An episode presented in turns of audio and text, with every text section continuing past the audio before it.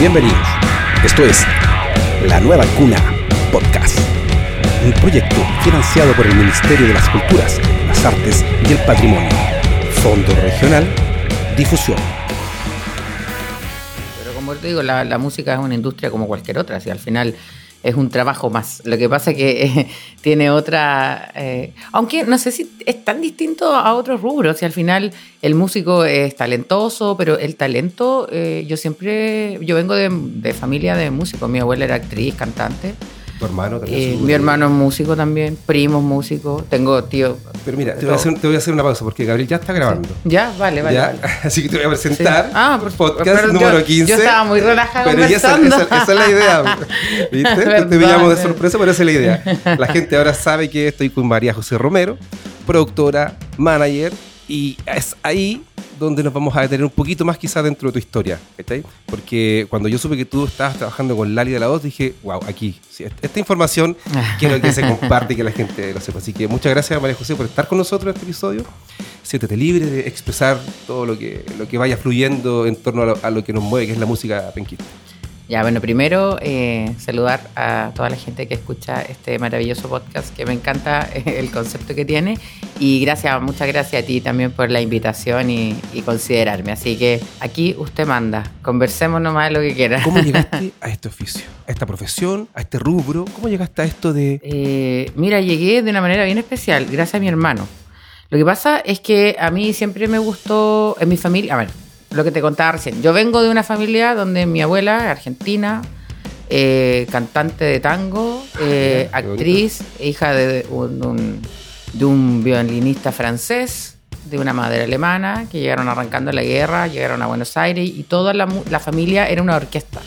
Entonces de ahí viene, lo llevamos un poco en la sangre. No, no- no tenías cómo escapar No de tenía eso. cómo escapar. Ahora, yo talento para la música, así como de ser músico, no tu- nunca tuve mucho. Intenté tocar el violín, pero en verdad los vecinos juntaron firma para, para que abandonara mi, mi intención. Y ahí llegué como a esa edad de los, no sé, 16, 17, donde mi hermano tenía sus primeras bandas de rock que ensayaban en el living de la casa. Un día Sí. mi hermano se dio cuenta que yo era súper buena para coordinar. Y ahí un día mi hermano me dice, ¿sabes qué? Tú deberías producir. Y yo lo encontré súper nada que ver. Así dije, no, no, o sea, no, en mi mente como que no lo vi. Hasta que eh, la vida en el fondo me empezó a empujar un poco a eso y empecé a participar en cosas eh, pequeñas, en el colegio. Por ejemplo, eh, en mi casa, lo- los bunkers, eh, que éramos vecinos y amigos, eh, mi mamá les prestaba el living de la casa para ensayar. O sea, aparte, aparte que dentro de tu núcleo familiar Sí, estabas po. invadida por la música, la Sí, cultura, claro. tenías vecino. O sea, los bunkers eran mis vecinos. ¿cachai? Y, ensayaban en mi casa, entonces, que eran los López, po. Entonces, eh, no sé, despues yo... Cero posibilidad de arrancar de esto, Cero, ¿ah? y después con, bueno, con el Álvaro, con el Gonza, conocí un montón de otros músicos, de otra gente, y me empezaron a invitar después cuando ellos ya llegaron a las ligas mayores, no sé, me invitaban a las actividades que hacía la Rock and Pop, y yo iba a las galas, y el no sé qué, y empecé... Y empecé a descubrir que me sentía cómoda en este mundo, ¿ya? Y que en verdad yo también eh, como que tenía ciertas habilidades que tuve que empezar a reconocer y empecé a desarrollar esta habilidad hasta que ya un momento a la vida me hizo como obligadamente decir, bueno, esto es lo que quiero hacer. Y esto que tú haces tiene cosas buenas y cosas malas, ¿cierto? Sí, claro, como Sí, todo en la vida. Claro sí, ya lleváis. ¿Cuánto tiempo llevas en esto? De, Oh, yo- de la producción, principalmente de eventos. No, eh, llevo unos 15 años así formalmente, ¿ya? Porque antes, como te digo, mucho era como el- la banda de los amigos, Claro. como que ayudaba, no era una cosa como que yo me dedicara y ganara plata con esto, era como por gusto. Y ya hace como 15 años eh, me metí y de hecho partí eh, con... eh, trabajé en Sono mucho Sí, tiempo. subimos que te- algo, algo investigamos por ahí, subimos que en zona haciendo sí, y ahí yo a Sergio Sichero le voy a agradecer, to- le voy a agradecer toda mi vida algo que me obligó a hacer, que fue muy bacán. Un día me dijo, oye, yo venía recién llegando, está la gira de la Teletón, necesito que, me dijo, va, te voy a postular como la productora local. Y yo dije, Cresta, ¿en qué me estoy metiendo? Yo le dije, no lo sé hacer. Y me miró y me dijo, No, no te va a costar. Bueno, ahí así han pasado 10 años que estoy de productora. Flota- flotaba eh, un Sí, aura sí. que él seguramente reconoció y, dijo. y él me, "Ah, él me vamos". empujó y me dijo, confía nomás, lo vaya a hacer bien. Y bueno, los 10 años no son gratis y ah, me ha dado puras alegrías, en verdad. Aprendí además con, con el paso por Sono, aprendí otras cosas también, ya que no era solo el trabajar con músicos, sino que hay algo, a mí me gusta también mucho trabajar con empresas, eh, los eventos tienen distintos tipos y todo, cada uno de ellos se trata de distinta manera. Entonces, ya ahí ya formalmente me dediqué y empecé a vivir de esto. Ya lo hice mi, mi negocio, mi forma de ganarme el dinero y experiencia, porque lo que más se gana en esto es experiencia. Me ha, me ha pasado muchas cosas, me he equivocado, se han equivocado conmigo, eh, he tenido que pelear, he llorado y así también me ha dado alegrías inmensas. Bueno, eres una voz con autoridad para reconocer qué ha pasado con la industria penquista, con la música penquista. Sí, han pasado hartas cosas en ¿Cómo la realidad. ves tú desde ayer a hoy, por ejemplo? Mira, la verdad es que eh, siento que, que Concepción igual eh, tengo, uno, tengo una opinión, voy a ser súper sincera y quizás con esto después voy a salir a la calle y me van a odiar. Ah, Van a hacer los haters. Pero tengo, sí, pero bueno, estoy acostumbrada. No, pero eh, tengo una opinión súper bonita, por supuesto, de la música penquista. En Concepción eh, han, nacido muchas bandas y hay muchos músicos talentosos. Y ojo, con mucho reconocimiento nacional e internacional y otros no tanto. ¿ah? Eh, hay muchos músicos en esta ciudad que quizás no tiene la pantalla o, o no está en redes sociales, pero talento esta ciudad tiene. Talcahuano, en Talcahuano hay muchos músicos muy buenos, hay muchas bandas. Ahora, ¿cuál es lo quizás que no me gusta tanto? Ahora, creo que de ayer a hoy, claro, hay muchos más escenarios, hay más espacios. Eh, también siento que el público penquista se ha hecho un trabajo de marketing súper bueno y, y voy a ser enfática en el trabajo de marketing porque no sé si el público es un público, el penquista, no sé si es un público en general que se interese por aprender tanto de música, pero sí la estrategia que se ha utilizado ha hecho que la gente se interese, ¿ya?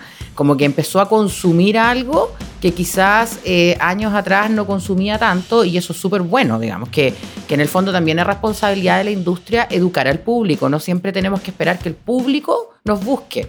Eh, la industria también tiene que hacer que el público se interese en uno. Entonces tenemos que ser atractivos en el fondo. Y creo que eso sí ha sido algo que yo he notado que ha pasado. Eh, sí creo que estamos al debe con ciertas cosas. ¿Quiénes Eh, estamos al debe? eh, el público y la industria. Ya. Ya, nosotros como, como industria, me, me refiero yo como productora, los músicos como músicos, de eh, poner aún más énfasis y acercarnos aún más a la gente, ya hacernos más, más visibles aún, más necesarios, exigir un poco más también de calidad, de repente no ir a tocar por cualquier cosa. Eh, en otras ciudades he tenido la oportunidad por trabajo de estar en otros países, de ver otros escenarios.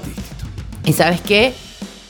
Sin ir más lejos, no nos vayamos a, a otro país, vámonos a Santiago. La gente paga una entrada para ir a ver una banda. Aquí a veces todavía nos pasa de que queremos que nos regalen la entrada.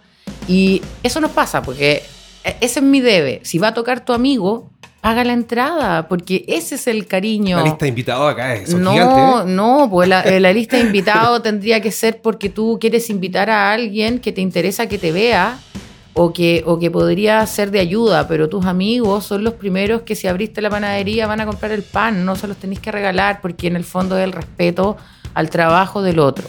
Entonces creo que quizá eh, es una crítica no a la gente, es una crítica también a nosotros de respetar nuestro trabajo, de darle valor Entre todos construimos esto, lo entre mejoramos. todos. Hay que mejorarlo, hay que abrir aún más espacios, más escenarios. Eh, en el fondo creo que, bueno, es un trabajo constante más que un debe. Yo creo que no bajar nunca los brazos y lo otro que también creo que eh, me gustaría eh, que el concepto de la ciudad del rock no sea solo un concepto, sino que de verdad eh, hayan espacios donde permanentemente a las bandas que están comenzando se les dé el valor que tienen que tener. no puede vivir solo de un rec. No, no puede vivir No. con un rock. No, no, es que no puede. No se puede. O sea, no podemos llamarnos la ciudad del rock y tener solo un festival que se llame eh, Rock en Conce una vez al año. No, siento que no podemos. María José, si yo te pregunto, ¿qué escuchaste ayer, anoche, tu lista de Spotify? ¿Qué tiene? La gente no puede ver que te ríes, pero te estás riendo de una manera. Es que no soy un referente para nadie No, porque soy lo más no. miscelánea que hay. Ya, pero eso está bien, pues, para entender un poco. Pero, eh, eh, te lo Ya. concentro más, Sabor. ¿Qué escuché? no? Música Sí. chilena, por ejemplo, lo último que hayas estado escuchando. Eh, música chilena, Marcianeque. no, la verdad, voy a. Yo soy poco, eh, poco romántica de la música. O sea, porque la gente a veces se imagina que porque, eh, por, no sé, porque tengo 40 o 7, que escucho harto así como la música de los tres, de los bunkers. Y no, la verdad, me gusta escuchar lo más nuevo. La verdad que soy bien Denis Rosenthal. es- Y te juro que escucho Marcianeca, Alpailita. Por eso te digo que soy miscelánea, porque creo que para poder formarme una opinión o para poder ampliar mi mente, tú tienes que escuchar de todo. Y la verdad es que creo que en todos los ritmos, en todos los estilos, siempre hay alguien bueno, Claro que sí. independiente que no sea mi favorito. Ya a veces me concentro menos en, en la música y me concentro más en el cómo los músicos interactúan con el público, porque a veces pasa, y que es súper normal, que uno cuando está trabajando en algo es muy perfeccionista y dice, no, es que sonó mal, ustedes son músicos. Y a veces eh, nos olvidamos que la sensación del público es distinta, Sí. porque te puede, o sea, a lo mejor no se dieron cuenta que te equivocaste en un acorde o que te atravesaste al entrar o que... Porque la sensación del público es diferente y siento que en mi rol, como en este caso, por ejemplo, que trabajo con Lali, eh, cuando ellos, yo le digo, yo no voy a venir a sentarme a un ensayo a decirle, eh, no sé, al de las congas, al de los timbales, al bajista, o sea, oye, ¿sabes qué? Porque creo que eh, ellos saben mucho mejor su trabajo que yo, pero sí, ellos a mí me preguntan cómo los vi. Y esa visión no puedo ser tan cerrada de verlo solamente del, del lado interno. Yo tengo que hacerlo desde el lado, en un momento soy eh, des- desde la banda y de otro lado soy desde cómo yo veo al Tú público. me decías que estás trabajando con la Lali. Sí. Eso fue una de las primeras cosas que cuando yo lo leí dije, perfecto, me parece súper bien porque eh, a lo largo de nuestros episodios la Lali ha salido men- mencionada, yo creo que en casi todos los proyectos, en casi todos los episodios, pero ¿hace cuánto rato tú estás trabajando con ella? Mira, con la Lali, yo a la Lali ya la había escuchado antes, eh, hace, no tanto, la había escuchado. Y eh, bueno, tocó la casualidad que Sebastián Gómez, eh, que es su bajista, y además un músico muy talentoso, eh, trabaja con ella y Claudia eh, es co- eh, corista también de la Lali, amiga mía también.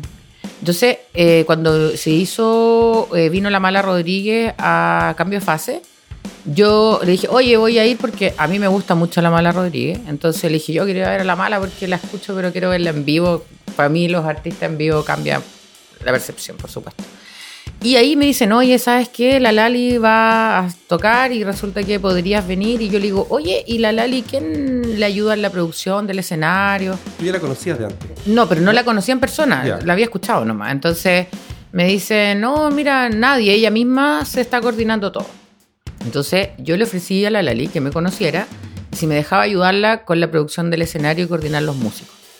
Ella aceptó y yo fui lo primero que le dije, yo necesito verla ensayar. Porque para mí, en verdad, conocer una banda y un buen músico no es en el escenario con el público, es en un ensayo. Y eso no es solo como toca, es desde que si llegó a la hora, eh, cómo llegó, si viene preparado, si trajo sus cosas. Para mí eso define a un buen músico de uno del montón. Son Entonces, hitos, hitos de responsabilidad, Sí, hitos, sí. hitos de... Es que yo siempre he creído que el tal, a ver, el talento sin trabajo, sin constancia, es un, y- oh, por supuesto, disciplina. Mira, un, un talento sin trabajo, sin disciplina, sin, sin una buena intención por parte de quien lo posee, es solo un accesorio. ¿Qué lo convierte en que tú llegues lejos con tu talento? Es cuando tú lo empiezas a acompañar y lo empiezas a profesionalizar. Entonces eso va en cómo tú te comportas y cuidas tu talento y eso parte por un respeto básico que es ser responsable con él. Por eso para mí ver a un artista en un ensayo me habla más de él que verlo en un escenario porque a veces tenía un mal sonido o tenía, no sé, o pasó algo que, que ah, desafortunadamente no hizo lucir tu show y eso no te hace un mal músico o un mal artista. Solamente puede ser un mal momento, ¿ya? Entonces eh, yo fui a un ensayo y me llamó la atención muchas cosas de eh, que no había visto. La verdad, lo había visto en artistas ya así como consagrados, pero no lo había visto en, en artistas como acá, más locales. Y, y eso fue... Pero re- regálanos un, un Por ejemplo. algo, algo que hayas visto Ya, que te algo que hizo me, a, a mí- lo que me- o sea, yo lo tengo claro lo que me hizo clic. Hubo una parte que Lali quería ensayar con sus músicos, que ella eh, tiene en un momento encapsula la música en su mano y lo corta y empieza a jugar con ellos. Se lo pasa al público y el público la suelta y, y eso es muy entretenido. Y él ensayó y en un momento no me acuerdo cuál de los músicos se pasó en una nota. Entonces ella le dice, oye, eh, de nuevo, porque... No, no, no, sí, yo sé dónde me equivoqué. Sí, le dice, sí, yo sé que tú sabes, muy amablemente por lo demás, pero eso hagámoslo de nuevo. Pasó de nuevo. Ya, pero y como la tercera vez dice, no, oye, sí, yo ya sé dónde me equivoqué, no sé si fue otro músico, no me acuerdo. La cosa es que ella dice, ya, sí, yo sé, yo sé que saben, pero ¿saben por qué lo vamos a repetir tantas veces? Porque la idea no es que estén tocando y pensando en no equivocarse. La idea es que sea natural. Es que esto fluya como respirar. Y ella pudo, y ella lo, y además que lo pidió de muy buena manera. Y como que en un momento los músicos como que, yo entiendo igual, así como, oh, que agotador la misma parte. pero ¿sabes qué? Después fue como, sí, po, tiene que salir natural. ¿Por qué? Claro. Porque ella entiende que esa naturalidad es la experiencia que se lleva el público. Porque el público no es músico. El público no va a decir, mira, que bien ejecutado. él". No, sobre todo música y el ritmo de ella, que la gente lo baila, lo goza. No, la gente no va a, a analizar si el músico tocó bien o no la nota, lo va a gozar. Entonces, esa fluidez, ella la, la tenía tan bien entendida que a mí me llamó la atención. Entonces ahí, eh, más otros detalles, yo dije, "Mm, me gusta.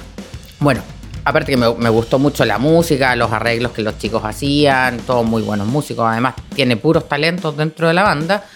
Y bueno, y esto al final no es solo un trabajo, uno igual tiene que, te tiene que gustar, porque te tiene, que hacer sentir. Que te iba a decir. Sí. O sea, si no te hubiese gustado, por muy talentoso o por, No.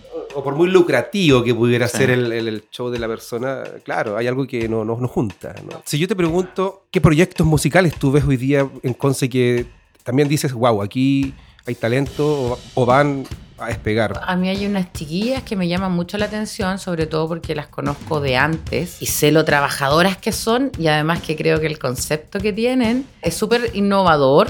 Quizás ellas se toman de muchas cosas, pero son súper eh, delicadas y preocupadas que son las Lolain. A mí me gustan mucho esas cabras y sabéis que quizás no es mi no es mi target, no es mi edad, quizás no es mi estilo, si tú me miras yo no, pero por eso te digo, pero, pero siento que ellas eh, son, aparte de talentosas, son súper mateas con lo que ellas decidieron emprender y no, y no se han rendido. Yo conozco a una de ellas de más chica y siempre ha sido igual. O sea, a mí nunca, Aileen, nunca me, a mí no me sorprende lo que ella está haciendo y sé que pueden llegar aún más lejos con apoyo o sin apoyo de esta ciudad, digamos. Tú me eh, mencionas, hablamos del Lali, Lolain, eh, proyectos liderados por mujeres. Y delante te mencionaba esto de- de entrar al rubro, de, ser manager o productora. ¿Hay alguna dificultad que, tú sientas así real en, esto, en el género, de- desde los hombres aquí? Mira, cuando recién empecé a trabajar con los técnicos, porque yo empecé a trabajar en producción técnica, eh, me acuerdo que la primera vez que fui a trabajar estaban todos los técnicos de audio y luces y nadie me pescó. Entonces yo dije, chuta, nadie me pesca, pero tampoco me trataron mal. Me ignoraron, que bueno, igual es una forma de tratarte mal, pero, pero yo al otro día llegué con comida. ¿Quién sabe, ah? ¿Cuánto Llegué- sabe? Llegué con comida y, y empezamos a conversar. Entonces, yo lo primero que hice fue preguntarles por qué eran hostiles. Entonces le dije, porque yo no creo que ustedes sean hostiles porque me conocen y les caigo mal. Quiero saber qué es lo que a ustedes Les asusta. le, le- le asusta o les cae mal, porque les puede caer mal. Entonces uno me dijo súper sincero, me dijo, ¿sabes lo que pasa? Que nunca habíamos trabajado con una mujer y a mí se me ocurre que eh, las mujeres son más sensibles y nosotros somos súper brutos para hablar, entonces no podemos decir nada porque tú te puedes ofender y, y resulta que no- nos cuarta esta libertad de que... Entonces, y conversamos. Yo me crié con casi puros hombres, suavecita no soy, soy bien, soy bien rasca para mis comentarios también. Ahora, el respeto, más que porque soy mujer, creo que el respeto es hacia las personas, ¿ya? Y el chiste es bueno cuando nos reímos todos.